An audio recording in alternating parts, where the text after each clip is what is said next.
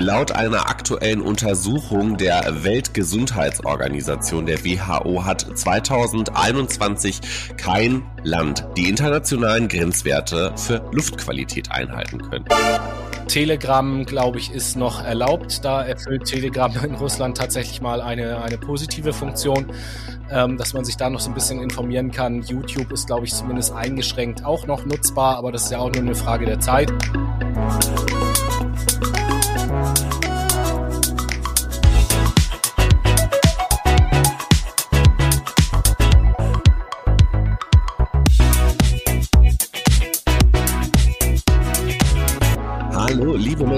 Herzlich willkommen zu einer neuen Folge Fakt My Brain. Um ganz genau zu sein, die Fakt My März Folge. Wir haben nämlich einen weiteren Monat in diesem Jahr 2022 hinter uns gebracht und wollen über die neuesten Themen, den heißesten Scheiß aus dem März sprechen. Und das mache ich natürlich nicht alleine, sondern Tobi ist auch da, nämlich von den Salomonen heute ähm, per Fernfunkschalte zugeschaltet. Guten Tag, Tobi, können Sie mich hören?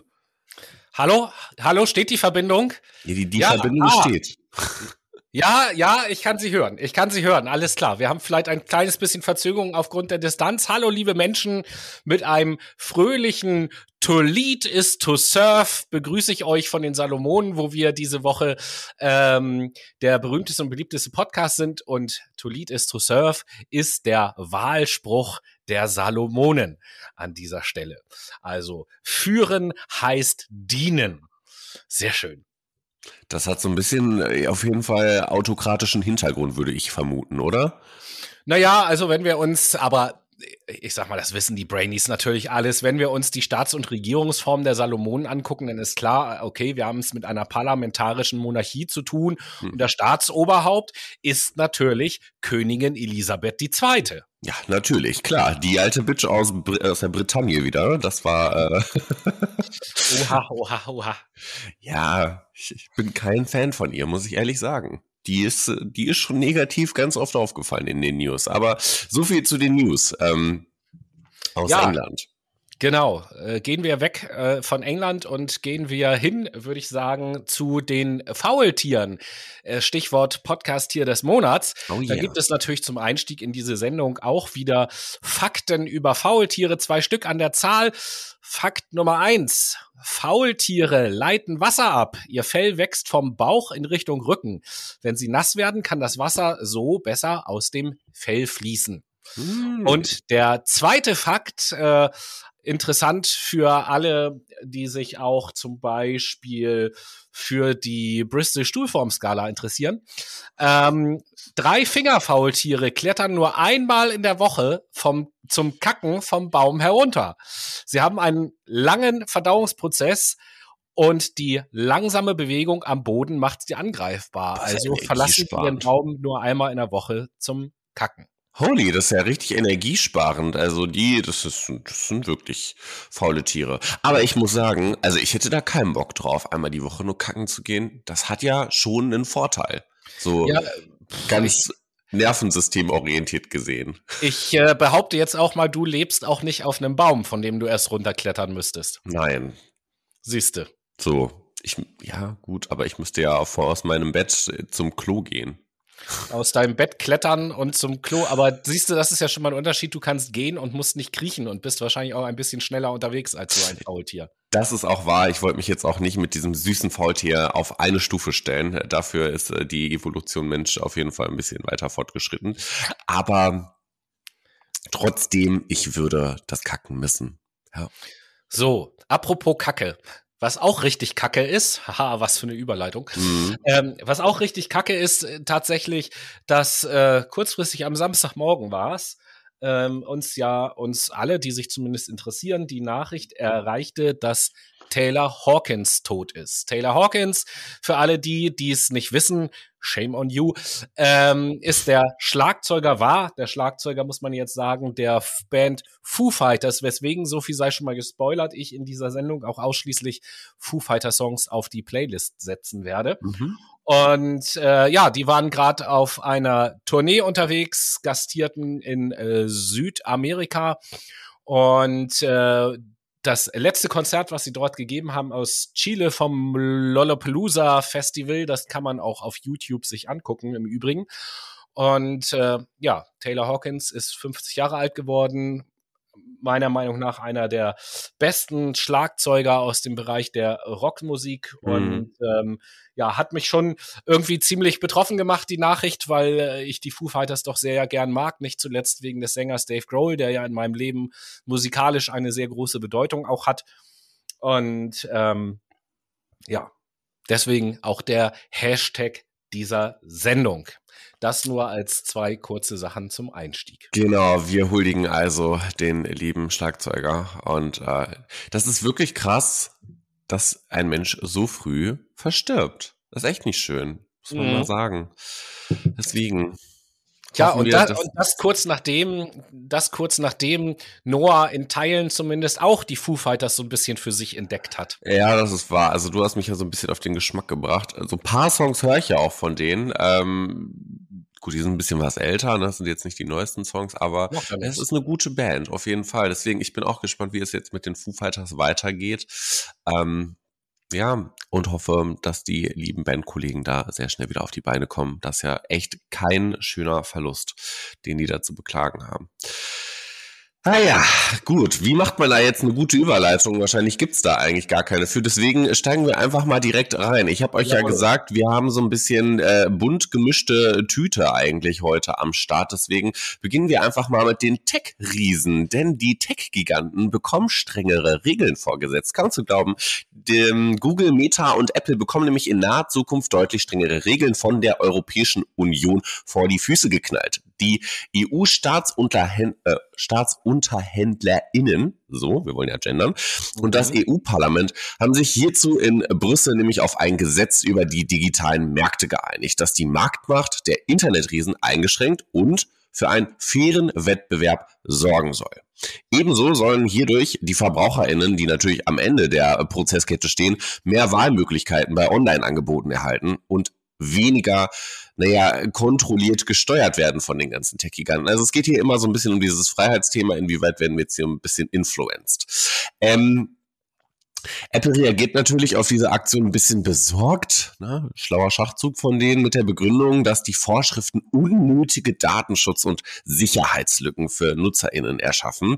Und ebenso positionierte sich Apple mit den Worten, andere Regelungen dieses Digital Market Act werden es uns unmöglich machen, Gebühren für geistiges Eigentum zu erheben, in das wir sehr viel investieren. Also natürlich geht es ja auch schon wieder ein bisschen um den Urheberrechtsschutz. Aber nichtsdestotrotz, diese Koalition, Coalition for App Fairness, kurz CAF, in der sich Konkurrenten, vor allem von Apple und Google, wie jetzt zum Beispiel Spotify und Epic Games zusammengeschlossen haben, begrüßten diese Einigung hingegen und betitelten es als einen bedeutenden Schritt im Kampf für ein freies und faires mobiles ähm, Mobile App Ökosystem. Falls ihr euch vielleicht mal fragt, was sind denn jetzt so, äh, was sind jetzt eigentlich so Auszüge aus diesem Digital Market Act. Ähm, größere Messenger wie jetzt zum Beispiel WhatsApp, das kennen wir ja alle. iMessage, ich als Apple-Nutzer kenne das vor allen Dingen auch, müssen auch Nachrichten von kleineren Diensten empfangen können. Also hier haben wir nicht nur äh, WhatsApp zu WhatsApp oder iMessage zu iMessage. Ebenso drohen bei Verstößen diesen Unternehmen finanzielle Sanktionen in Ausnahmefällen oder auch die Aufspaltung der Unternehmen. Also hier haben wir einen ganz krassen Eingriff, muss man mal sagen. So sieht das aus, aber wir bleiben eigentlich auch direkt in dem Thema Digitales, zumindest in Ansätzen. Und da leite ich gerne mal zu dir rüber, Tobi, denn du hast ein bisschen was zum Thema Wirecard mitgebracht, ne? Ja, das ist so. Wir machen weiter in unserer digitalen Ecke sozusagen in dieser Sendung. Ja, es ist äh, endlich soweit. Der Ex-Wirecard-Chef Markus Braun wird angeklagt. Ähm, ihr habt es ja mit Sicherheit mitbekommen, ist ja jetzt mittlerweile auch schon eine ganze Zeit her, was Wirecard angeht und ähm, was da passiert ist letzten Endes. Und äh, ja, Markus Braun, gegen den wird jetzt, wie gesagt, Anklage erhoben, genau gesagt Anklage wegen gewerbsmäßiger Bandenbetrug, Veruntreuung von Krass. Konzernvermögen, Bilanzfälschung und Kursmanipulation.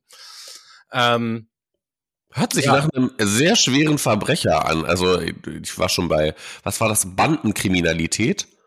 Äh, gewerbsmäßiger Bandenbetrug. Boah, Alter, das hört sich aber auch so richtig.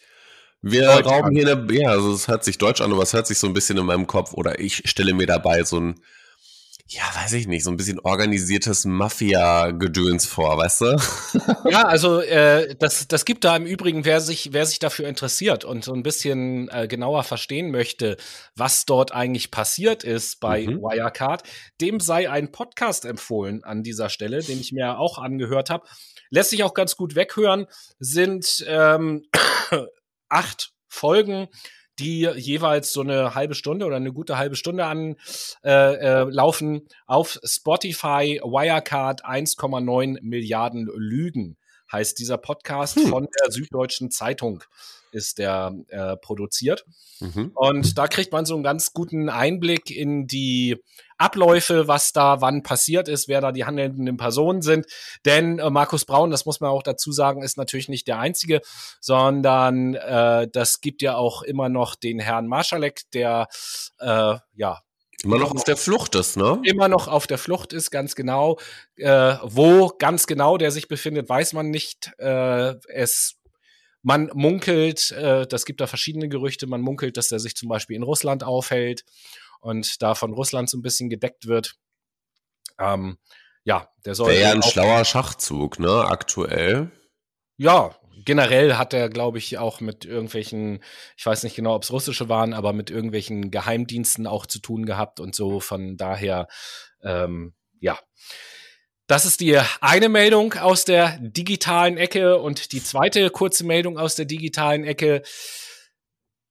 Ach, da tue ich mich so ein bisschen schwer damit, mal wieder zu sagen, wir haben gewarnt. Fuck ja. My Brain hat gewarnt. Der prophetische Podcast war genau. wieder unterwegs. Nichtsdestotrotz ist es so, Prophetic dass das, das Landeskriminalamt Bayern hat sich jetzt dazu entschieden, äh, künftig auf Palantir-Software zurückzugreifen. Äh, Was war das denn nochmal? Ja, Palantir ist eine äh, Firma oder ja, ist eine Firma von Peter Thiel, über mhm. den hatten wir auch kürzlich berichtet. Und äh, von daher gerne nochmal in, ich weiß gar nicht, in welcher Sendung war denn das überhaupt, wo wir geredet haben. Das äh, war auch, äh, nee, nee, nee, das war über die Privatstädte letzten ja, Monat. Stimmt, über die Privatstädte, da gern mal reinhören, da erzählen wir was über Peter Thiel. Und der hat halt diese Firma Palantir, die äh, Software, Analyse-Software, Datenanalyse-Software herstellt. Und da hat jetzt das äh, bayerische LKA sich entschieden, zukünftig die halt zu Recherche und Analyse Zwecken zu nutzen, die mhm. Software. Und äh, ja, da besteht halt immer so ein bisschen der Verdacht des mangelnden Datenschutzes beziehungsweise des Datenmissbrauchs durch Peter Thiel und seine Firmen. Ja, gut, also ich meine, Jan Böhmermann hat ja dazu schon ordentlich Nachrichten gespreadet in äh, seinem ZDF-Magazin Royal und dass der da gegen einige Datenschutzverordnungen verstößt, äh, ja, das liegt ja ganz klar auf der Hand. Deswegen. Hast du da, apropos, wo du den Namen gerade hier in die Runde wirfst, hast du da die aktuelle Sendung dir schon angeguckt? Nee, habe ich noch nicht. Tu's mal, er hat mal, er hat mal wieder was rausgekloppt, nämlich einen Smash-Hit, ein Lied hat er wieder rausgekloppt. ein, diesmal geht es um das gesamte Schlager-Business. Oh. Florian Silbereisen und Co. im Fernsehen äh, und wer da so hintersteckt und wie da so die Machtstrukturen sind und hat dementsprechend auch einen, Sla einen Schlagersong rausgehauen. Sehr mhm. cool, wie ich finde. Hat Hitpotenzial. Mhm. Ja, okay, gut. Ich höre mir das mal an. Aber ich finde, alle seine Lieder haben Hitpotenzial. Also sowohl im Bereich Hip-Hop als auch im Bereich Schlager. Er hat ja schon mal hier so einen gemacht. Wir hatten den ja wir hatten einen Song letzte Woche bei uns in unserer Jubiläumsfolge. Wie hieß der denn nochmal? Von Jan ach, Böhmermann? Ja. Das war, ach, warte mal, ich. Ach, den du abgefragt hast, ja, mit den, dieser, ja, ja. dieser Ski-Party-Song da.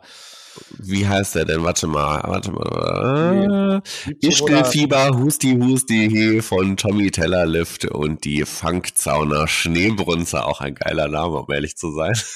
Ja. Definitiv. Und äh, jetzt, ich, ich weiß gar nicht, äh, wie heißt er jetzt? Jürgen Michaels, glaube ich. Äh, Michaels. Ich, ich glaube, ja, ich, ich, ich glaube, so hieß der. Warte mal. Ah, Guck mal gerade kurz nach. Ähm, ja, Prost, ne? Corona.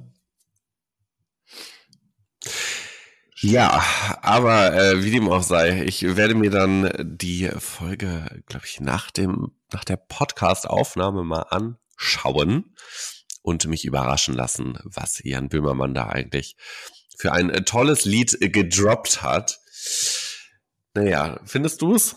Äh, erzähl ruhig erstmal schon mal weiter. Ich jetzt äh, äh muss jetzt mal auf äh, Dings auf YouTube. Gut, dann, liebe Brainies, kriegt ihr die nächsten Nachrichten um die Ohren gescheppert, denn jetzt geht's so ein bisschen in äh, das Richtung Klima, äh, äh, in das Thema Klima. Ich bin noch nicht ganz wach, ne? 10.49 Uhr, aber bitte, ja, Tobi, du hast was gefunden. Gefunden, gefunden.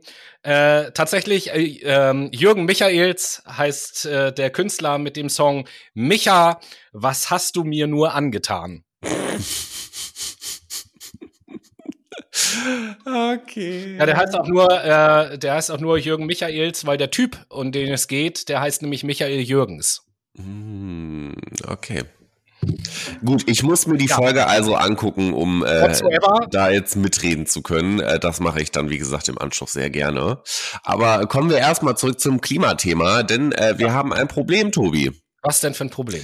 Die Grenzwerte für Feinstaub sind am Limit. Mal wieder ich wollte gerade sagen, das ist ja jetzt nichts äh, Welt, also natürlich ist das scheiße, aber das ist ja jetzt nichts weltbewegend Neues, als hätten wir noch nie davon gehört. Sollte man meinen, aber irgendwie ist es auch der Wahnsinn, nämlich laut einer aktuellen Untersuchung der Weltgesundheitsorganisation, der WHO, hat 2021 kein Land die internationalen Grenzwerte für Luftqualität einhalten können. Diese sollten nach diesen WHO-Angaben die Konzentration von kleinen Feinstaubpartikeln der Größe, und jetzt kommen wir mal so ein bisschen in diese Normgeschichten, PM2,5, den Wert von 5 Mikrogramm pro Kubikmeter nicht überschreiten. Jetzt wurden roundabout 6475 Städte gemessen und Überraschung, Überraschung, nur 3,4 Prozent dafür erfüllten diese Norm im Jahr 2021.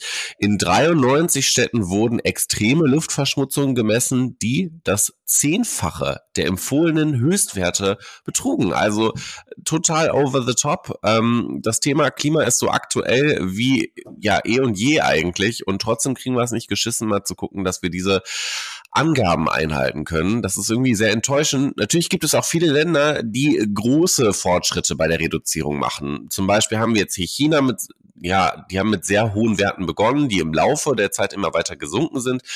Allerdings stieg zum Beispiel die Luftverschmutzung nach der Pandemie oder nach der pandemiebedingten ähm, nach dem pandemiebedingten Stillstand in einigen Regionen wieder richtig stark an, wie zum Beispiel das in Indien der Fall war. Hierfür ist ein Paradebeispiel die Stadt Neu-Delhi, da diese, ja eigentlich, das ist die am stärksten verschmutzte Hauptstadt der Welt. Bangladesch beispielsweise war das stärkste verschmutzte Land, gefolgt vom Tschad. Deutschland zum Beispiel befindet sich auf Platz 89. Also wir sind auch in den Top 100, was jetzt nicht unbedingt positiv ist. Ähm, dementsprechend sollten wir uns da doch mal sehr harte Gedanken drüber machen. Naja, wie inflationär wir eigentlich unser Auto gebrauchen, ob es irgendwie notwendig ist, die 500 Meter mit dem Auto zum Edeka zu fahren, um da einkaufen zu gehen, oder ob wir nicht mal das Fahrrad nehmen, oder? Ja, da so viel sei schon mal gespoilert, dass wir heute am Ende der Sendung bei den Good News äh, habe ich, das passt sehr zu deinem Thema, unabgesprochen im Übrigen, okay. äh, habe ich einen Good News mit dem Titel 10 Punkte für reduzierten Ölverbrauch. Das, äh, oh. äh, passt, das passt ja ganz gut dazu. Und äh, ja, was ich immer nicht verstehe, ist, ähm, dass man nicht jetzt, also da, vielleicht ist das so ein bisschen perfide oder so, aber dass man nicht jetzt die Zeit, in der wir uns ohnehin gerade befinden, einfach genau dafür nutzt, radikal sozusagen einen Umstieg endlich mal zu machen, mhm. weil es ja ohnehin so viele äußere Faktoren gibt, die im ersten Moment jetzt mit Umweltschutz vielleicht gar nichts zu tun haben, die uns eigentlich dazu zwingen, das zu tun und deswegen eine gute Gelegenheit bieten. Also ich meine jetzt so das Thema Ukraine-Konflikt, steigender äh, Öl- bzw. Spritpreis, da habe ich ja auch gleich noch eine kurze Meldung dazu. Äh, dass man da eben halt nicht sagt, hey, okay, da macht es aus den Gründen auch schon Sinn, weniger Auto zu fahren beispielsweise, beziehungsweise es geht ja auch um die Sanktionen gegen Putin, dass man da sagt, hey, okay, auch wenn kurzfristig vielleicht ein gewisser Schaden entsteht, dann kappen wir jetzt eben halt diese ganze fossile Energieversorgung und äh, sehen uns dadurch natürlich noch viel mehr genötigt, alles dafür zu tun, ähm, Erneuerbare halt auszubauen, um uns un unabhängig zu machen und so ja gleichermaßen auch der Umwelt etwas Gutes zu tun. Da gebe ich dir völlig recht. Das, was ich wiederum nicht verstehe, ist, warum bekommen wir Menschen es nicht in unseren Kopf, dass dieses Klimathema eigentlich die zentrale Lösung für alles ist? Komplett für alles. Und warum laufen wir immer noch diesem wohlbekannten Mainstream hinterher und sind der Meinung, wir müssen Fast Fashion beispielsweise haben. Wir brauchen ganz viele Klamotten, womit wir dann unser Selbstbild in irgendeiner Art und Weise äh, bestärken können und nach außen hin zeigen können auf Instagram und Co. Warum können wir nicht regional Lebensmittel einkaufen? Es gibt mittlerweile so viele Anbieter dafür und die sind nicht teuer.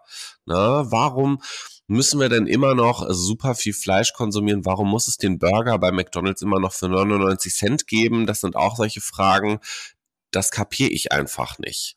Naja, auf der anderen Seite ist auch klar, ne, dass wir nicht alles, was wir jetzt zum Beispiel für unsere Ernährung benutzen, regional äh, herbekommen. Also die, ähm, was weiß ich, die Avocado beispielsweise äh, die gibt es eben halt regional nicht so oder irgendwelche Südfrüchte oder sonst irgendetwas. Mhm. Es gibt eben halt ganz viele Dinge, auf die wir nicht verzichten wollen. Ähm, auf die man theoretisch eigentlich verzichten müsste. Mhm. Aber da können auch wir beide uns natürlich an unsere eigene Nase fassen. So natürlich ja, gibt es Dinge, die wir auch kaufen und konsumieren, die jetzt nicht regional sind. Aber mhm. äh, ich bin schon der Meinung, es könnte und sollte eine wesentlich stärkere Entwicklung in diese Richtung geben, als das aktuell zu sehen ist. Und ähm, wir haben ja in den vergangenen Jahren sozusagen in unseren Sendungen bei den Good News auch immer mal hingewiesen auf bestimmte Produkte, Projekte, Firmen, Initiativen oder sonst irgendetwas, die genau in diese Richtung gehen. Genau das ist es nämlich. Also ich will jetzt mich hier auch nicht freisprechen irgendwie, dass ich kein Klimasünder bin. Das bin ich, das sind wir, glaube ich, alle. Das ist gar nicht vermeidbar weil es einfach so viele tolle Sachen in unserer Welt gibt, die wir gerne nutzen möchten und die natürlich dafür sorgen, dass halt mehr Methan, CO2 oder sonstiges in die Atmosphäre geblasen wird. Darum geht's ja auch nicht, aber es geht ja darum, einfach eine Awareness darüber, also dafür zu schaffen. Ne, ja, ich, ich, sprach jetzt zum Beispiel vorhin das Thema Fast Fashion an.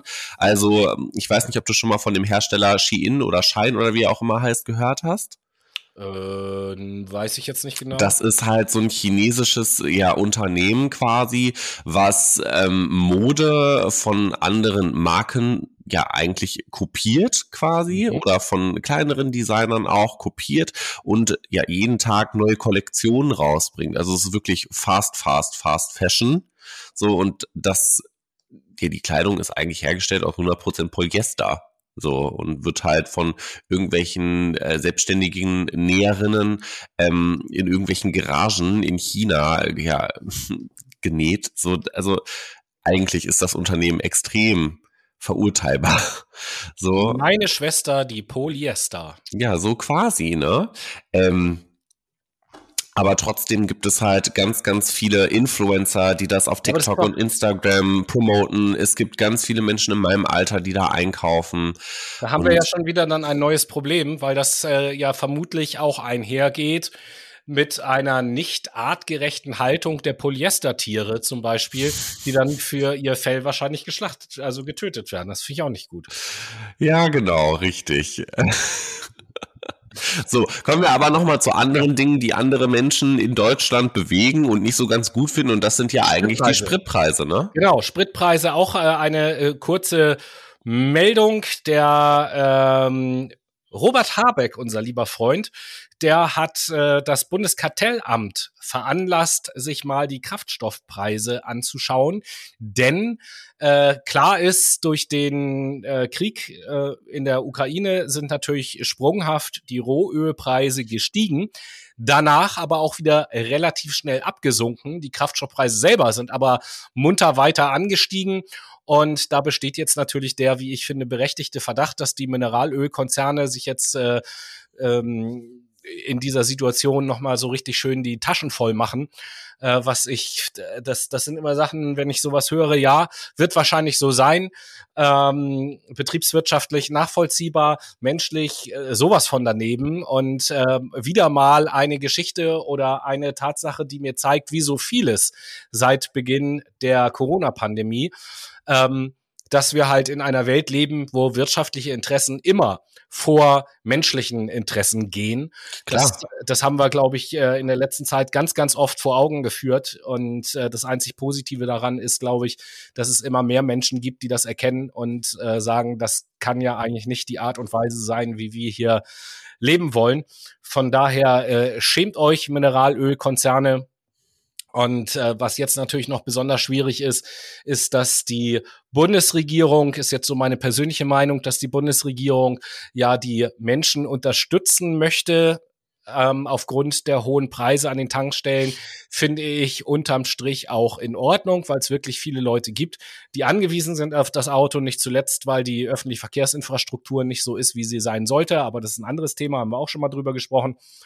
Und ähm, Gleichzeitig bedeutet das aber ja, dass dann mit Steuergeldern quasi die hohen Profite der Mineralölkonzerne ähm, subventioniert werden. Und das ist natürlich auch nicht richtig.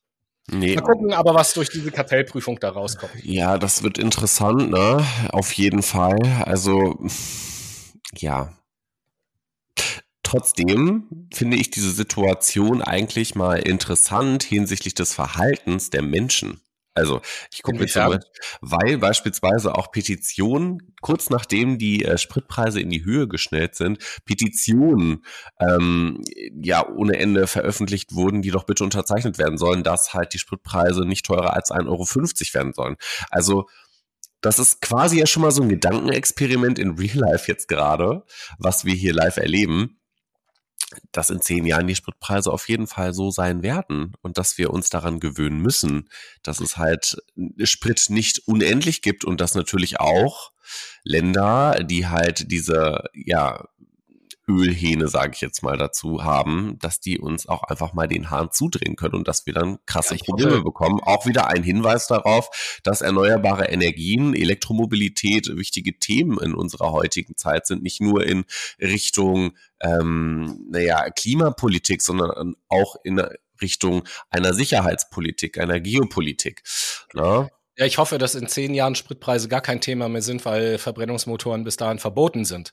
Äh, auf, das glaube ich nicht. Ja, normalerweise glaube ich das auch nicht, aber ich könnte mir gut vorstellen, dass äh, das Klima in zehn Jahren uns schon äh, längst dazu gezwungen haben wird, äh, einzulenken und das so zu regeln. Ja, aber was meinst du, was passiert dann? Dann lassen alle Leute ihre Autos zu Hause stehen oder wie und kaufen Nein. sich dann neue? Ja, da, da ist ja scheißegal, was dann passiert, so, denn sind halt nur noch Elektroautos meinetwegen unterwegs, die mit äh, nachhaltiger Energie versorgt werden, günstigstenfalls. Ähm, ganz ehrlich gesagt, mir ist es auch scheißegal. So, die Dinger, die gehören verboten und fertig. Hm. So, was dann passiert, wird man sehen. Ja, so, es ist ja immer, es ist, ich, ich finde es ja immer kein Politiker, der, der, kein Politiker der Welt hat dafür die Eier. Das wissen wir doch alle. Ja, sind ja, sind ja noch zehn Jahre Zeit. Wir können ja, äh, ich, ich schreibe mir das hier mal auf. In zehn Jahren in unserem Podcast äh, gucken wir mal, wo wir dann stehen. Ja, gut. Apropos zehn Jahre. Ja. Äh, nicht zehn Jahre, sondern 100 Tage. Äh, 100 Tage war jetzt im März äh, die Ampelregierung im Amt und ohne dass wir da jetzt oder dass ich da jetzt irgendwelche Fakten präsentieren möchte, möchte ich dich ganz gern mal fragen, Noah, wie ist denn so ganz äh, subjektiv von deinem Eindruck her dein Fazit 100 Tage neue Regierung? Wie machen die sich? Ja. Also von Olaf Scholz höre ich aktuell nicht so viel. Ich glaube, das letzte, was ich gehört habe von ihm, ist, dass er im Pullover abgelichtet wurde in seinem Flugzeug. Das, oh Gott, war, das, das war voll der Skandal. Das war wirklich das letzte Mal, dass ich was von dem gehört habe. Wo ich mich ähm, allerdings tatsächlich gar nicht frage, Bullshit. Bullshit, der hat doch mit Putin gequatscht. Da gibt es doch dieses Foto an diesem sechs Meter langen Tisch. Ähm, das habe ich noch mitbekommen von ihm. Richtig, das war, glaube ich, danach. Aber äh, ich, ich stelle mir tatsächlich die Frage, warum ist das ein Skandal, dass Olaf Scholz einen Pullover trägt? So, hä? Weiß ich nicht, weil wir alle einen an der Klatsche haben, die die Bild lesen. Also. Meine Güte, also der, weißt du, amerikanische oh Präsidenten. Gott, er trägt ein Pullover. Ja. Scandalous. Amerikanische Präsidenten, amerikanische Präsidenten tragen Bomberjacken, setzen sich Cappies auf und tragen Sonnenbrillen. Hast du schon mal, hast du schon mal einen deutschen Politiker vor einer Kamera mit irgendeiner Ray-Ban Sonnenbrille oder so gesehen? Ich nicht. Nee, also nicht, dass ich, ich mich erinnern nicht. könnte. Und äh, Wäre wär vielleicht auch mal was, wenn, das höchste, wenn Olaf Scholz mal so ein Cappy und so eine Sonnenbrille aufsetzen würde. Das, das, das, höchste der Gefühle war ja wirklich Jens Spahn mit seiner Hornbrille. Das war so das höchste ja, der Gefühle. Ja, da gibt's, da gibt's ja mehrere. Also hier, äh, wie heißt der von der von der CSU? Ähm, nicht nicht äh, Andy B. Scheuert, sondern Dobrindt. Dobrindt. Dobrindt, genau. Der trägt doch auch immer so eine Brille mit so einem dicken Rand und so. Ja. Also, äh, das ist ja ja gut, aber die sieht ja jetzt nicht so nach 80er aus, ne? Deswegen finde ich, fällt das nicht so sehr ins Gewicht. Nee, also zumindest ist es nicht so in meinem, zumindest ist es nicht so in meinem Kopf verankert, dass ich mich da jetzt bewusst dran erinnern könnte. Ähm, äh, whatsoever. Auf jeden Fall äh, Olaf Scholz, Putin, Tisch und Pullover. Äh, ist das dann ja, 100 Tage Bundesregierung? Nee, weiß ich nicht. Also ähm, unser lieber Gesundheitsminister Herr Lauterbach hat ja noch gedroppt, dass in dieser Legislaturperiode Cannabis äh, legalisiert werden soll. Das bedeutet, äh, damit hat er sich sehr beliebt gemacht bei meiner Generation. Ich vermute allerdings mal, dass das jetzt deutlich nach hinten gerückt ist in der Priorität. Das denke und, ich auch. Äh, noch, noch etwas dauern wird. Äh, von unserer Frau Baerbock hört man eigentlich immer nur, dass sie als Frau äh, in der Position als Außenministerin überhaupt gar nicht geeignet ist und total schwächelt. Und für mich in meiner Wahrnehmung ist Baerbock die größte positive Überraschung aus dieser ganzen Regierung, weil die ja. einen richtig, richtig guten Job macht, wie ich finde. Und ich finde, Habeck ist voll die Lusche geworden. Äh, das sehe ich zum Beispiel total anders. Was ich, äh, wo ich Habeck loben muss, ist seine Art der Kommunikation. Ja, dass, ja. dass er halt sehr viel erklärt. Im Nachhinein, wir kommen ja im zweiten Teil zum Thema Ukraine. Im Nachhinein ist er auch der Einzige, der offensichtlich im Vorhinein die Lage in der Ukraine richtig eingeschätzt hat, weil der ja während des Wahlkampfes letztes Jahr in die Ukraine gereist ist und von dort sogar ja schon Forderungen nach Waffenlieferungen äh, gestellt hat und auf die Gefahr hingewiesen hat, die von Russland aus ausgeht und zu dem Zeitpunkt allerdings von den Grünen noch zurückgepfiffen wurde, mhm. weil die äh, gerade das Thema Waffenlieferungen natürlich überhaupt gar nicht zu den Grünen in Wahlkampfzeiten halt irgendwie gepasst hat so. Ähm, von daher bin ich auch mit Habeck super zufrieden, was der für einen Job macht und ähm, dass er nicht dogmatisch auf seinen äh, ursprünglich grünen Positionen beharrt, sondern halt auch in den sauren Apfel beißt und äh, in andere nicht demokratische Länder fährt, um Alternativen zur Energieversorgung zu verhandeln und so. Das ist ihm mit Sicherheit auch nicht leicht gefallen. Ähm, Kann ich. Also äh, wir reden von Katar zum Beispiel, ne? Ja, ja, genau. Ähm, ja, schwierige Geschichte, aber äh, weiß ich nicht, der war für mich präsenter, bevor er gewählt wurde, beziehungsweise als es noch die alte Regierung gab. Vielleicht liegt das auch an der Polarisierung zu diesem Zeitpunkt. Der ja. ähm, Wahlkampf war ja auch relativ knackig, ne, sagen wir es mal so. Und es liegt ähm, auch an den, an den Medien, die er nutzt. Also äh, ich weiß nicht, abonnieren ihn mal auf Instagram und dann bekommst du relativ viel mit. Ja. Weil ja. tatsächlich dort kann man sich drüber streiten, ob das das richtige Medium ist. Ich finde, mittlerweile kann man das schon vertreten, äh, weil er dort auch regelmäßig Statements und Videos hochlädt und sehr dezidiert auch erklärt, mit wem er sich trifft, was er da mhm. macht und warum und wieso, weshalb und so. Also ja, ich habe da letztes Mal. Ich habe letztes Mal eine Werbung von ihm gesehen oder angezeigt bekommen, ähm, wo er irgendwie acht Minuten lang irgendwas erklärt hat das ja, war, als er in Katar war, meine ich. Ja, das kann gut möglich sein. Ähm, Finde ich auch sehr positiv, aber ich bin ehrlich, ich würde ihn jetzt nicht abonnieren, weil ich mich eigentlich versuche, eher weniger äh, im Instaland aufzuhalten. äh, und wenn dann tatsächlich nur um Kochvideos zu gucken. Also ich bin auch aktuell bewusst Nachrichten am Ausblenden. Ich weiß eigentlich, ist das wichtig, sich darüber zu informieren, was in der Welt abgeht. Ähm, aber jeden Tag ähm, mir irgendwie so negative Sachen reinziehen, das ist. Kann ich verstehen. Das, das schlägt auf mein Gemüt, das möchte ich nicht. Dann mache ich ganz kurz. Äh, mein Fazit, also äh, viele Dinge sind natürlich, viele Dinge der neuen Bundesregierung sind natürlich noch liegen geblieben äh, oder werden irgendwie äh, gar nicht mehr erwähnt. Letzten Endes glaube ich einfach, dass sich die neue Bundesregierung ihre ersten 100 Tage auch völlig anders vorgestellt haben als das, was in der Realität passiert mit diesen unheimlich hohen Inzidenzen und dann diesem furchtbaren Krieg in der Ukraine. Das bestimmt natürlich im Moment alles, nachvollziehbarerweise auch.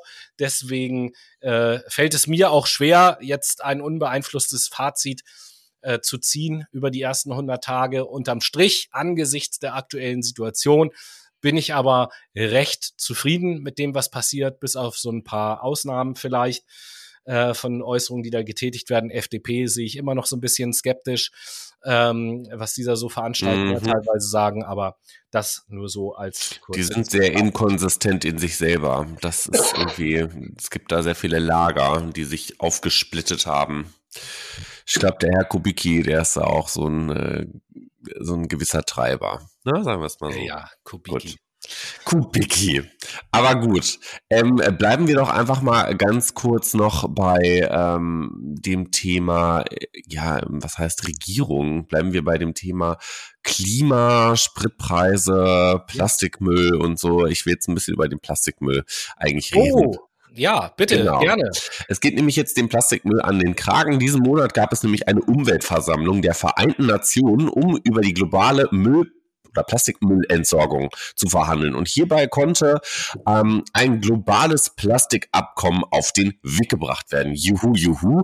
Einstimmig stimmt nämlich die Delegation für die Einsetzung eines zwischenstaatlichen Verhandlungskomitees, die das internationale Abkommen aushandeln soll. Ziel ist es hierbei, dass die Vereinbarung spätestens 2024 oder Ende 2024 rechtsverbindlich auf den Weg gebracht wird.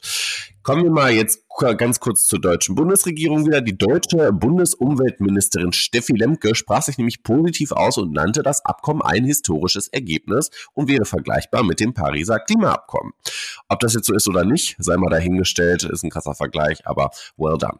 Genauso positiv findet sie es, dass die internationale Staatsgemeinschaft sich darauf verständigt habe, gegen Plastikmüll vorzugehen. Also juhu, juhu, sehr schön, was da auch äh, seitens der Bundesregierung kommt.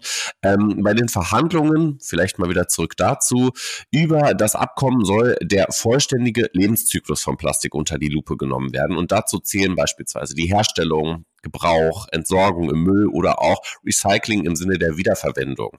Die Verhandler können zahlenmäßig Höchstgrenzen, unverbindliche, freiwillige Maßnahmen gegen Plastikmüll an Land und im Meer festlegen, was eigentlich sehr positiv ist, vor allen Dingen, wenn es um ja, Verschmutzung der Meere geht. Äh, das müssen wir nämlich ganz schnell abstellen, weil ähm, ich weiß nicht, ob du es schon wieder gehört hast. Äh, die Korallen beispielsweise auch im Great Barrier Reef sind wieder am Verblassen, was ja ein ähm, ja, bedenkliches Zeichen eigentlich ist. Aber gut, äh, weg von diesem Exkurs. Es gibt auch Kontroll- und Hilfsmaßnahmen für ärmere Länder.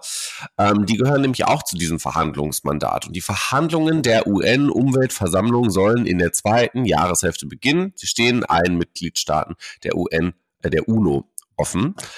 Ähm, kurzer Reminder vielleicht an euch Brainies, um diese Wichtigkeit des Problems zu erfassen, warum ich das jetzt hier gerade überhaupt platziere. 2019 wurden rund 460 Millionen Tonnen Plastik produziert. Lasst euch mal diese Zahl erstmal auf der Zunge zergehen. Davon landeten 353 Millionen Tonnen im Müll. Also rund 80 Prozent eigentlich. Nur 10 Prozent des weltweiten produzierten Plastiks wird derzeit wiederverwendet. 22 Prozent landen auf wilden Müllhalden oder werden ungeschützt in der Umwelt entsorgt, wie die Organisation für Wirtschaft und Zusammenarbeit, kurz, die kennt ihr bestimmt auch, OECD, auflistete. Ähm, ja, vielleicht mal ganz kurze Korrektur, äh, 353 Millionen Tonnen im Müll in, wenn ich das jetzt richtig zusammenzähle, waren das dann 68 Prozent, sorry, nicht 80. Aber ähm, das ist krass, dass tatsächlich nur 10 Prozent wiederverwertet werden und 22 Prozent eigentlich überall rumschwirren. Wir müssen was tun gegen den Plastikmüll. Ja, äh, in dem Zusammenhang, äh, in dem Zusammenhang Plastik äh, ist ja auch immer die Rede von Mikroplastik beispielsweise, mhm. um auch nochmal deutlich zu machen, kam jetzt auch gerade diesen Monat eine Meldung raus, dass niederländische Forscher zum ersten Mal Mikroplastikpartikel im menschlichen Blut nachgewiesen haben. Geil. Mhm. Yay. Bisher kannten wir das ja immer nur von, von äh, Tieren, insbesondere von Fischen, äh, wo das nachgewiesen wurde. Jetzt ist das auch anscheinend beim Menschen angekommen. Ja, wird Zeit, Vegetarier zu werden. I swear, ohne Scheiß, ess nur noch Tofu. naja, vielleicht sollten wir uns in diesem Sinne ein bisschen Ablenkung gönnen, oder? Gute Idee.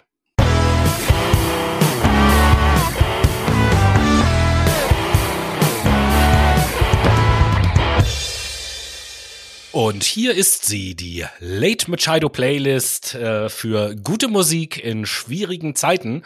Und da frage ich dann als allererstes den lieben Noah, was haust du denn auf die Playlist? Mm, ein 80-Song, ein 80-Song, uh. der in American Horror Story relativ oft gespielt wird, von Kim Carnes, nämlich Betty Davis Eyes und du, mm, Tobi. Kenn ich. Ja, ich hatte ja schon angekündigt, ne, aufgrund des aktuellen Anlasses, Taylor Hawkins, äh, Rest in Peace, Foo Fighters Songs und äh, als allererstes setze ich einen Song auf die Playlist, ähm, der nicht einfach nur ein guter Foo Fighters Song ist, sondern für alle, die sich für Schlagzeug interessieren oder Schlagzeug mögen, auch ein äh, besonders cooler Song ist, weil äh, sehr anspruchsvolle Schlagzeugparts, sehr coole Fill-ins und so weiter und so fort. Hört euch den mal an äh, mit dem Schwerpunkt des Hören auf das Schlagzeug, nämlich von den Foo Fighters den Song Everlong. Mhm, dachte ich mir irgendwie, warum auch immer. Ich hatte schon im Kopf. okay. Wir sind im zweiten Teil und es geht jetzt ein wenig um die Ukraine. Das haben wir euch ja schon angekündigt. Vielleicht ja. habt ihr es mitbekommen als kleiner Einstieg vorab. Es gab letzte Woche ein super Ereignis, nämlich Sounds of Peace zusammen für die Ukraine. Am letzten Wochenende gab es nämlich, ähm, ja, eine, was ist das denn, eine Bekundung, eine Solidaritätsbekundung eigentlich. Genau, mehr als 15.000 Menschen besuchten nämlich am 20.03. das Friedenskonzert Sounds of Peace in Berlin und zusammen mit Künstlern wie zum Beispiel Clüso, Peter Maffei, Larry und Co. fanden riesige Solidaritätsbekundungen am Brandenburger Tor statt um der Ukraine die Unterstützung zu bekunden, welche aktuell ja immer noch von Russland angegriffen wird. Auch die Frau des Kiewer Bürgermeisters, Natascha Klitschko, trat als stellvertretende Figur auf und animierte die DemonstrantInnen mit Worten wie, dass es nur zusammen zu einem Frieden kommen kann. Sowohl in weiteren Metropolen, jetzt auch bei uns in Hamburg, fanden weitere Protestaktionen mit mehreren tausenden TeilnehmerInnen statt, um der Ukraine die Solidarität zu zollen. Aber auch in unserem Nachbarland Österreich wurde ein ähm, großes Benefizkonzert in der Hauptstadt Wien abgehalten. Von mehr als 40.000 Zuschauern im Ernst-Happel-Stadion spielten Dutzende Musiker nämlich gratis ihre Lieder, darunter auch bekannte Bands, ich weiß nicht, ob du sie kennst, wie Bilderbuch und Wanda. Bilderbuch habe ich schon mal gehört. Hast du schon mal gehört? Ja, aber da, Wanda äh, sagt mir nichts. Ja, Wanda ist, äh, ja, ist ein bisschen spezieller, ist auch so ein bisschen Indie-lastig, aber auch eine schöne Band, kann man sich mal reinziehen. Wandern ist des Müllers Lust. Genau, so sieht das aus. Aber aktuell, äh, ja, durch den Ukraine-Krieg verändern sich ja auch äh, Nahrungsmittellieferengpässe. Du hast es mitbekommen, Sonnenblumenöl ist knapp.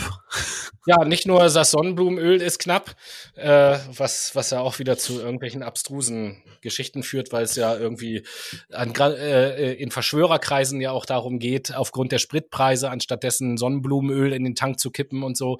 Naja, wie auch immer. Auf jeden Fall äh, Ernährung im Allgemeinen. Ne? Also die Ukraine, Teile von Russland natürlich auch, gelten ja auch so als Kornkammer Europas. Nicht nur Europa, sondern vor allen Dingen Nordafrika ist davon ähm, betroffen und äh, Russland ähm, versucht im Schwarzen Meer auch ganz aktiv Getreidetransporte zu unterbinden, indem dort äh, Schiffe sozusagen als Geiseln genommen werden oder auch sogar versenkt werden, Schiffe, die Getreide transportieren sollen. Ähm, um dann gezielt letzten Endes in anderen Teilen der Welt auch ähm, Hungerkatastrophen, ähm, ich will jetzt nicht sagen auszulösen, aber zumindest zu beschleunigen und äh, Hunger international als Waffe auch zu benutzen von, von Putin. Ähm, das, das ist schon krass. Und ich möchte auch noch äh, kurz was sagen zum Thema Berlin, weil du Sound of Peace da gerade angesprochen hast. Mhm. Äh, in Berlin ermittelt im Übrigen auch der Staatsschutz, weil der Verdacht besteht, dass Russlands Geheimdienste in Deutschland äh, versuchen, Helfer, die sich für die Ukraine engagieren, halt zu sabotieren. Zum Beispiel sind da von Personen, die sich für die Ukraine engagiert haben, die sich um die Organisation von äh, Flüchtlings, von Flüchtlingstransporten und so gekümmert haben, bei denen ist in die Wohnung eingebrochen worden. Dort wurde dann weißes Pulver auf Tischen verstreut und zusammengerollte Kassenbons dahingelegt, dass das so aussieht wie Drogenkonsum und so. Und ähm, das ist wohl angeblich zurückzuführen auf die Aktionen von russischen Geheimdiensten. Die also da so auch abgefuckt, ne? Ja, der Krieg, der äh. Krieg, der da in der Ukraine stattfindet, findet auf, auf ganz vielen verschiedenen Ebenen statt. So, da äh, müssen wir uns nichts vormachen. Also beispielsweise habt ihr Brainies ja vielleicht auch gehört, dass es immer um diese insbesondere äh, bei der Stadt Mariupol, aber auch bei anderen Städten um diese Einrichtung von sogenannten humanitären Korridoren geht, die es mhm. den Menschen ermöglichen sollen, aus den Städten zu fliehen. Und da war es ja am Anfang so, dass Russland auch angeboten hat, solche humanitären Korridore einzurichten, allerdings immer nur nach Russland. Und äh, das hat die Ukraine verständlicherweise natürlich abgelehnt. Und äh, jetzt gibt es erste äh, Berichte, dass Russland ganz aktiv in der Ukraine halt äh, ukrainische Zivilisten nach Russland verschleppt, die in Busse einlädt, denen ihre Papiere abnimmt und die dann nach Russland karrt. Mhm. Passt ja auch zu dem Narrativ von äh, Putin, der davon in seiner eigenen Propaganda davon gesprochen hat, dieses Land zu säubern absolut abgefuckt. Es klingt wie ein ganz, ganz schlechter Hollywood-Streifen, der mit Millionen finanziert wurde, um Special Effects reinzuknallen, die überhaupt nicht Sinn und Zweck sind. Aber egal. Scheiß Vergleich, ist ja auch egal. Ähm ja, es ist krass, was ja. da passiert. Und äh, dieser Krieg ist eben halt nicht nur schrecklich, weil er ein Krieg ist, sondern äh, wie ich eben schon gesagt habe, ne, auf unterschiedlichsten Ebenen. Da findet auch ganz viel in Social Media natürlich statt, weswegen es manchmal kaum zu ertragen ist. Äh, Noah sagt das ja auch vorhin, äh, sich Social Media alles Mögliche anzugucken, weil man dann überhaupt gar nicht umhinkommt, da irgendwelche Bilder oder Videos zu sehen, die man vielleicht mhm. überhaupt gar nicht sehen möchte. Ähm, ist auf jeden Fall schon eine krasse Geschichte, überhaupt keine Frage. Genau so ist was das. da auch propagandamäßig passiert, interessanterweise es ist ja auch so, dass natürlich auch die viele Verschwörungstheoretiker da jetzt voll aufgesprungen sind mhm. und gesagt haben, Putin ist eigentlich der Erlöser der Welt. Wir müssen jetzt äh, Putin unterstützen und äh, der ist der, der uns äh, von diesen ganzen kindermordenden und bluttrinkenden Eliten befreit und äh, mal ganz abgesehen davon haben die USA ja mit der Ukraine zusammen in biochemischen Labors in der Ukraine das Coronavirus im Übrigen ja auch äh, gezüchtet und freigesetzt. So, das Klar. sind auch so Narrative, die da rum umgehen. Ähm, gibt tatsächlich ja. auch mittlerweile deutsche Influencer, die dann für Putin ähm, Partei ergreifen, was auch interessant ist. Und äh, viele deutsche Radikale, Rechtsradikale, die jetzt gerne auch äh, in die Ukraine gehen, um dort im Krieg mitkämpfen wollen. Äh, mhm. gibt es gibt es ja auch viele mittlerweile. Das gibt ja in der Ukraine auch eine, ja, ich nenne es jetzt mal eine Fremdenlegion oder es ist ein ein Freiwilligenregiment oder so heißt das, wo mhm. Leute aus aller Herren Länder hinkommen können, um im Krieg mitzukämpfen. Gegen Russland. Gegen Russland, genau. Okay, okay. Ich dachte jetzt, die würden für Russland dann auftreten. Nee, also gerade gerade die äh, Rechtsradikalen, da es ja so diese Erzählung von Putin auch gibt, die Ukraine müsste entnazifiziert werden, mhm. ist es mhm. für die Rechtsradikalen natürlich viel attraktiver, auf der ukrainischen Seite zu sein. In der Tat ist da ja auch was Wahres dran. Es gibt dieses äh, äh, Azov-Regiment, was nach dem Azov schon mehr benannt ist, was tatsächlich äh, aus ukrainischen rechtsgerichteten, sehr rechtsgerichteten Leuten mhm. besteht ähm, was jetzt im Krieg natürlich irgendwie keine Rolle spielt, weil die trotzdem äh, für die Ukraine kämpfen. Aber nichtsdestotrotz ist das schon etwas, wo ein kleines Fünkchen Wahrheit an der Erzählung von, von Putin dran ist. Ähm, allerdings prozentual gesehen zu, zu den gesamten Streitkräften der Ukraine, mhm. ähm, hat dieses äh, Azov-Regiment halt eine Größenordnung von einem Prozent ungefähr. Also äh, eine geringere Größenordnung Rechtsradikale, als wir hier wahrscheinlich in Deutschland haben. Aber das wird für die Propaganda natürlich sehr schön oder sehr dankbar aufgegriffen und verbreitet, das Ganze. Ja, klar. Krass. Okay, ja, aber es geht auch, ähm, wie kriege ich jetzt den Bogen rüber zu meiner Nachricht? Hahaha. es geht ja auch darum, ähm, überhaupt russische Bürger erstmal davon zu überzeugen, dass äh, Putin da eigentlich nichts Gutes im Schilde führt. Und ähm, da haben sich, da hat sich quasi ja, die litauische Eisenbahngesellschaft Gedanken gemacht. Ah, es gibt jetzt nämlich eine Kriegsfotoausstellung an einem litauischen Bahnhof, nämlich am Bahnhof von Vilnius will die litauische Eisenbahn russische Bahnreisende über den Krieg in der Ukraine informieren, indem eine Fotoausstellung mit Bildern der Kriegszustände gezeigt wird. Die Ausstellung wurde am 25.03., also vor zwei Tagen, an einem Bahnsteig, an dem Transitzüge von Moskau in die russische Exklave Kaliningrad fahren, von Kaliningrad, wenn ich dich Kaliningrad, vielen Dank, Fahren von der staatlichen Bahngesellschaft eröffnet. Ganz schön schlau, wie ich finde eigentlich. Ähm, es wurden nämlich 24 Bilder in der Sichthöhe platziert oder in einer Sichthöhe platziert und angebracht, in der sie von den PassagierInnen im Zug gesehen werden können. Und auf den Bildern sind Motive zu sehen, wie zum Beispiel Kriegsverletzte, trauernde Menschen, aber auch zerstörte Gebäude. Und das soll dazu führen, dass diese Betrachter emotional noch mehr gecatcht werden und sich die Frage stellen, naja, heu, äh, äh, beziehungsweise da ist ja auch noch eine Frage drauf abgedruckt, das habe ich gar nicht genannt. Heute tötet Putin die friedliche Bevölkerung der Ukraine. Sind Sie damit einverstanden? Und deswegen finde ich das eigentlich ganz sinnvoll. Die Leute werden da emotional gecatcht. Das ist jetzt nicht irgendwie aufdringlich. Und ähm, sie werden zum Nachdenken angeregt, ob Putin da überhaupt das Richtige macht. Durch diese Aktion erhofft sich natürlich die Bahngesellschaft, die gravierende Situation in der Ukraine abbilden zu können, welche durch Russland und weiterhin durch Putin und die Unterstützung und Akzeptanz dieser russischen Bürger gebilligt wird. Täglich verkehren ähm, über das baltische EU- und NATO-Land mehrere Transitzüge von und nach Kaliningrad, die langsamer fahren müssen, wenn sie diesen Bahnhof von Vilnius passieren. Und somit entsteht, entsteht natürlich ein Wirkungseffekt, welcher hoffentlich viele, viele Menschen für das aktuelle Geschehen sensibilisiert und Klarheit bringt, was Putin für ein machtgesteuerter Präsident eigentlich ist und dass die Akzeptanz der Bürgerschaft maßgeblich davon abhängt, dass dieser Krieg weiter überhaupt existieren kann.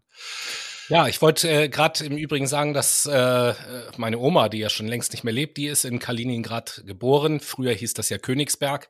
Mhm. Und äh, genau, das äh, fiel mir dabei nur ein. Ja, finde ich, finde ich auf jeden Fall eine gute Aktion, denn, das muss man ja auch sagen, in diesem ganzen Konflikt, das äh, verschärft sich ja auch, ähm, dass große Teile der russischen Bevölkerung auch nur oder immer eingeschränktere Möglichkeiten überhaupt haben, sich zu informieren, dadurch, dass ja Putin systematisch auch äh, erstens andere nicht staatsgelenkte Medien verbietet und äh, auch Social Media halt äh, mehr äh, und mehr einschränkt. Also Facebook, Instagram sind ja mittlerweile verboten, Twitter ist verboten in Russland.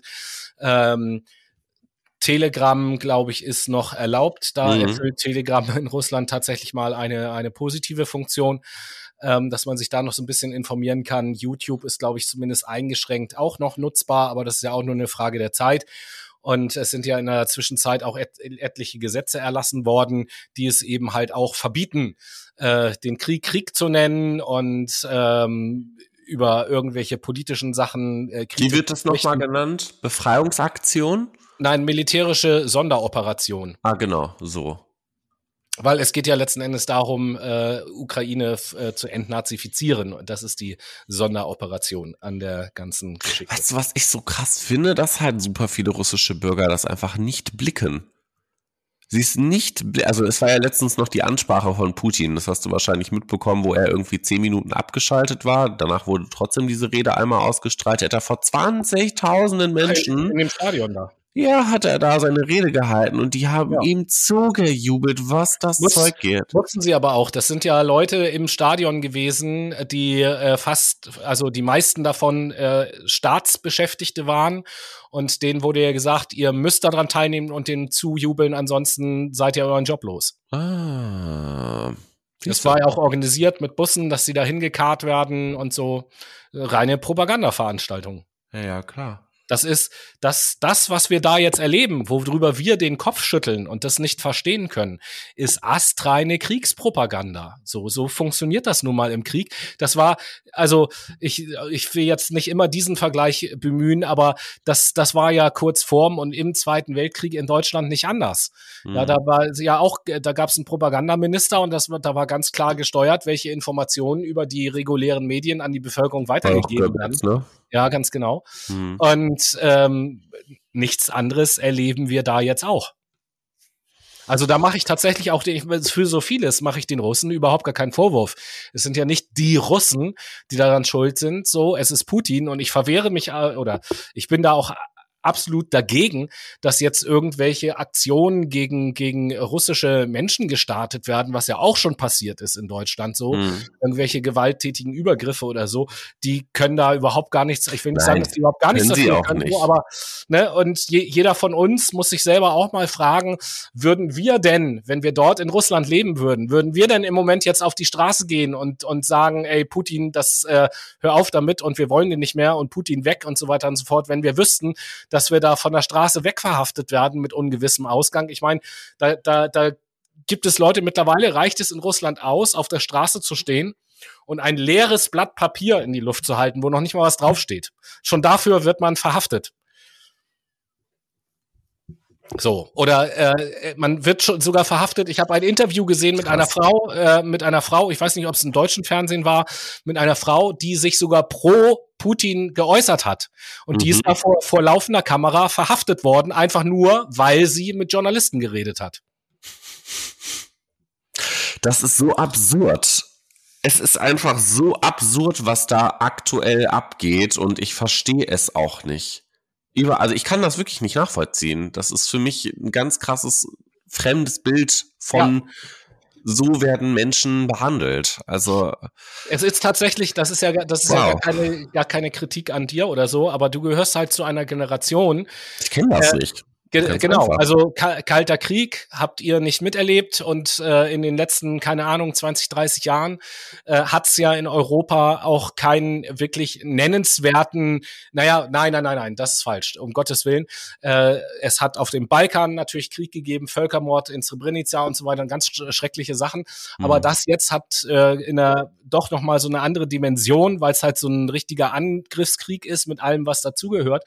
Und ähm, ja, wir haben in den letzten Jahrzehnten, vor allen Dingen hier in Deutschland, ja in so einer Blase des, des Wohlstands und Friedens gelebt und haben genau. immer gesagt, ach hier, Armeen braucht doch kein Mensch und Frieden überall und äh, niemand wird uns was tun und bla bla bla. Und auf einmal ist das anders. Es ist anders. Es sollte auch ganz schnell wieder anders werden, nämlich in Richtung Frieden. Und ja, wir werden sehen, wie lange das äh, dauert. Meine Prognose ist da leider nicht allzu, äh, oder meine Erwartung rosig, ist, dann, ja. ist da nicht allzu rosig tatsächlich.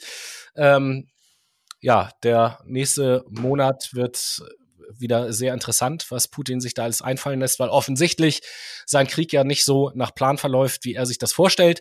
Und äh, wenn so ein äh, kranker, machthungriger äh, Diktator sich in die Enge gedrängt fühlt, wer weiß, wozu der so fähig ist.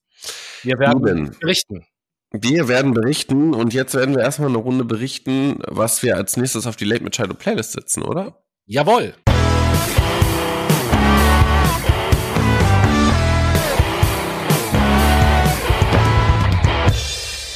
Und hier ist sie wieder, die Late Machado Playlist. Äh, eure Musik für gute Laune in schweren Zeiten.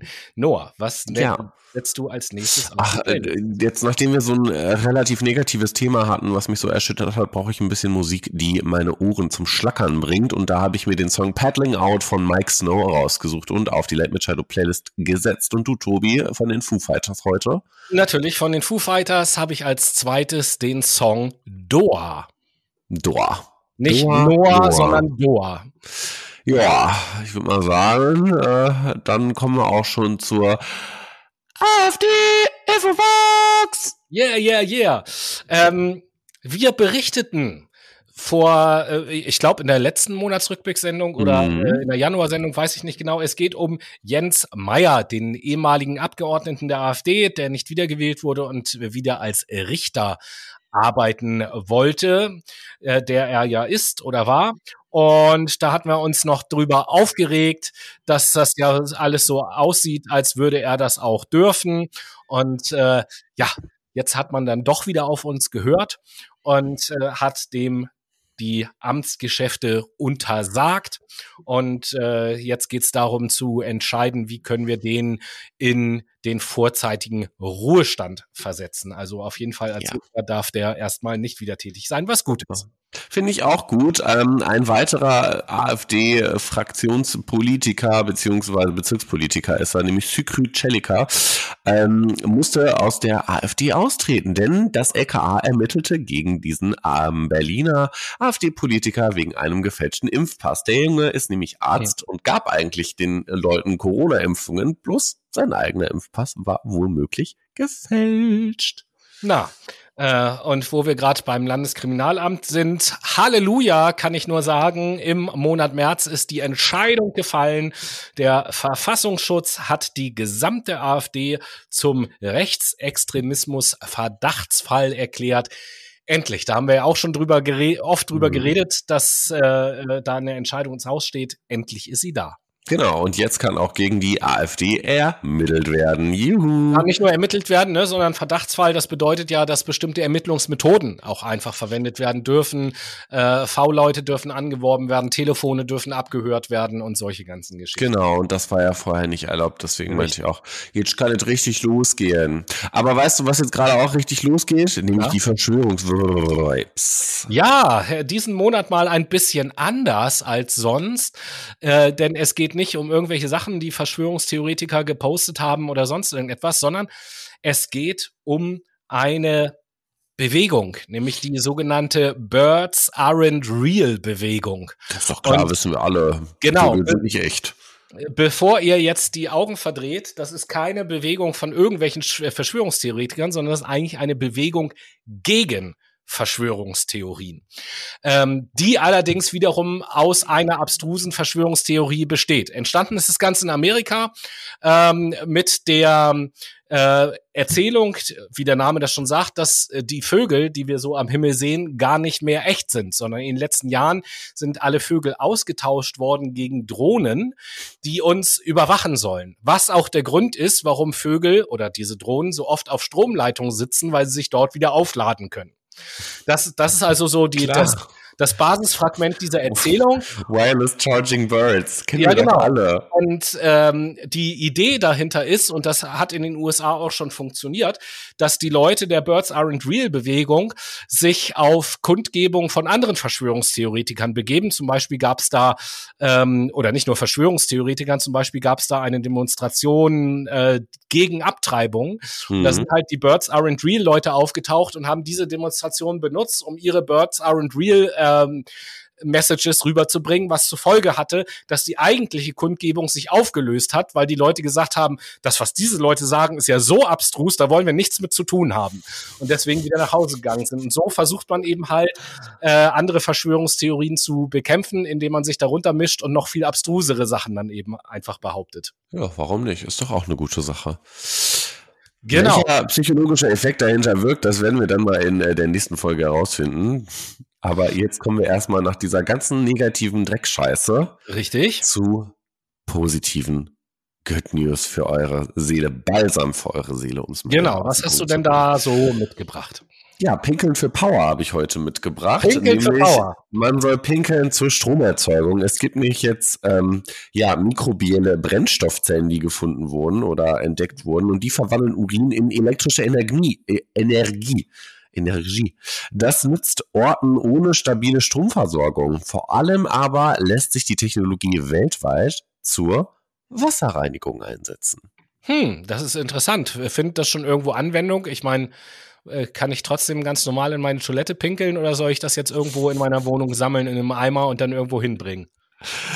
Ähm, ja, warte, warte, warte, warte. Ich gucke mir, warte mal auf P-Power umzurüsten ist laut nicht schwer. Toiletten werden mit einer Urinableitung ausgestattet. Okay. Dadurch wird Festes von Flüssigem getrennt und so der Rohstoff zur Stromerzeugung gewonnen. Also ist das technisch möglich, aber es ist eben halt noch nicht umgesetzt. Ganz genau so ist. Äh, ich, also so schon umgesetzt, aber äh, noch nicht so in der ja, Masse. in der Masse. Was okay. hast du mitgebracht, Tobi? Ja, eine, eine kurze Meldung aus der Welt des Fußballs tatsächlich. Äh, eine sehr schöne Aktion vom äh, BVB, äh, Borussia Dortmund. Der äh, Verein lässt nämlich äh, geflüchtete Fußballer aus der Ukraine bei sich mittrainieren und die Leute sich dort fit halten. Und äh, da kann ich nur sagen, Hut ab Dortmund, gute Aktion. Ja, yeah, ja. Yeah. Kommen wir vom Fußball hin zu Covid. Ähm, es gibt nämlich einen, ja, den Patentschutz, da gibt es ja aktuell sehr viele Debatten drüber und der Patentschutz für Covid-Impfstoffe wird anscheinend gelockert. EU, USA, Indien und Südafrika haben sich nämlich in dem brisanten Streit auf einen vorläufigen Kompromiss geeinigt. Wird der akzeptiert, können Hersteller in Entwicklungsländern künftig Technologien von BioNTech nutzen. Na, endlich kommt da mal ein bisschen Bewegung in diese Diskussion, haben wir ja, ja auch oft genug schon gefordert. Ja, zu guter Letzt, äh, ich hatte es schon angekündigt, ähm, Stichwort Ölverbrauch, beziehungsweise wie können wir schnell, kurzfristig auch, den Ölverbrauch reduzieren. Und da hat die äh, sogenannte Internationale Energieagentur, IEA heißt die, mhm. einen Zehn-Punkte-Plan veröffentlicht. Ähm, und laut diesem Zehn-Punkte-Plan könnte man in den äh, fortgeschrittenen Volkswirtschaften, wo Deutschland zweifelsohne ja auch dazu gehört, die Ölnachfrage innerhalb der nächsten vier Monate um 2,7 Millionen Barrel pro Tag senken. Wow. Und diese zehn Punkte, die möchte ich euch eben kurz einmal vortragen. Das geht los mit dem ersten Punkt. Reduzierung der maximalen Geschwindigkeit auf Autobahnen um mindestens 10 kmh. Da will ich dazu sagen, dass das ein Tempolimit 130 ja ohnehin schon lange diskutiert wird und von Wissenschaftlern unumstritten ist, dass das nützlich ist. Dann ähm, nach Möglichkeit bis zu drei Tage pro Woche von zu Hause arbeiten. Auto, äh, dritter Punkt, autofreie Sonntage in Städten. Ich würde mhm. da äh, Autos generell. Gab schon mal. Ja, es gab auch allgemein autofreie Sonntage, dass man ohne Ausnahmegenehmigung sonntags überhaupt gar kein Auto fahren durfte, egal wo. Ist zwar schon lange her, aber hat schon mal gegeben. Mhm. Dann die Nutzung öffentlicher Verkehrsmittel verbilligen und Anreize für Mikromobilität, äh, Gehen und Radfahren schaffen. Da haben wir ja jetzt auch äh, hoffentlich schon dann ab Mai, glaube ich, äh, diese neun Euro für 90 Tage wobei mittlerweile auch diskutiert wird, ob es nicht äh, vom Verwaltungsaufwand her einfacher ist, das einfach 90 Tage kostenlos zu machen. Ähm, Alternativer Zugang von Privatfahrzeugen zu Straßen in Großstädten ist dann der äh, fünfte Punkt. Sechster Punkt, mehr Carsharing und Einführung von Praktiken zur Verringerung des Kraftstoffverbrauchs. Ähm, Siebter Punkt, Förderung des effizienten Fahrens von Lastkraftwagen und Auslieferung von Waren. Achter Punkt, Einsatz von Hochgeschwindigkeits- und Nachtzügen anstelle von Flugzeugen, wo immer dies möglich ist. Neunter Punkt, vermeiden Sie Geschäftsflüge, wenn es alternative Möglichkeiten gibt. Und zehnter Punkt, Förderung der Einführung von Elektrofahrzeugen und effizienteren Fahrzeugen. Unterm Strich gibt es also einige von diesen zehn Punkten, die schon umgesetzt werden, andere von diesen zehn Punkten, die unfreiwillig aufgrund der aktuellen Rahmenbedingungen, Stichwort genau. Corona, immer noch umgesetzt werden und andere Punkte, wo man noch ein bisschen mehr Gas geben könnte. Aber hier stecken ja auch so ein paar Sachen drinne, die jeder einzelne von uns einfach machen kann und somit auch einen Beitrag leisten kann. Und damit habt ihr ja quasi schon eine Schritt-für-Schritt-Anleitung bekommen, was ihr jetzt die Woche über tun sollt. Und damit haben wir unsere Fakt Mai März Sendung für heute abgeschlossen und so kommen zum Schluss. Pelleri. Ja, kommt zum Schluss. Nächste Woche äh, haben wir wieder unsere philosophische Serie. Da machen wir eine Reise durch die Geschichte der Philosophie, bevor wir dann in dieser Serie einsteigen in konkrete philosophische mhm. Themen. Und ähm, ja, dieser Monatsrückblick, trotz der zahlreichen negativen Nachrichten hat mir auch mal wieder Freude gemacht. Danke fürs Zuhören, liebe Brainies. Ich hoffe, das war auch diesen Monat wieder interessant für euch und wir freuen uns auf den nächsten Monat. Genauso ist es nämlich. Vielen Dank fürs Zuhören. Wir hören uns nächste Woche, wenn es wieder heißt, Philosophie ist am Start und bis dahin Tobi, werd gesund mit Covid und wir hören uns dann auch schon in ein paar Tagen.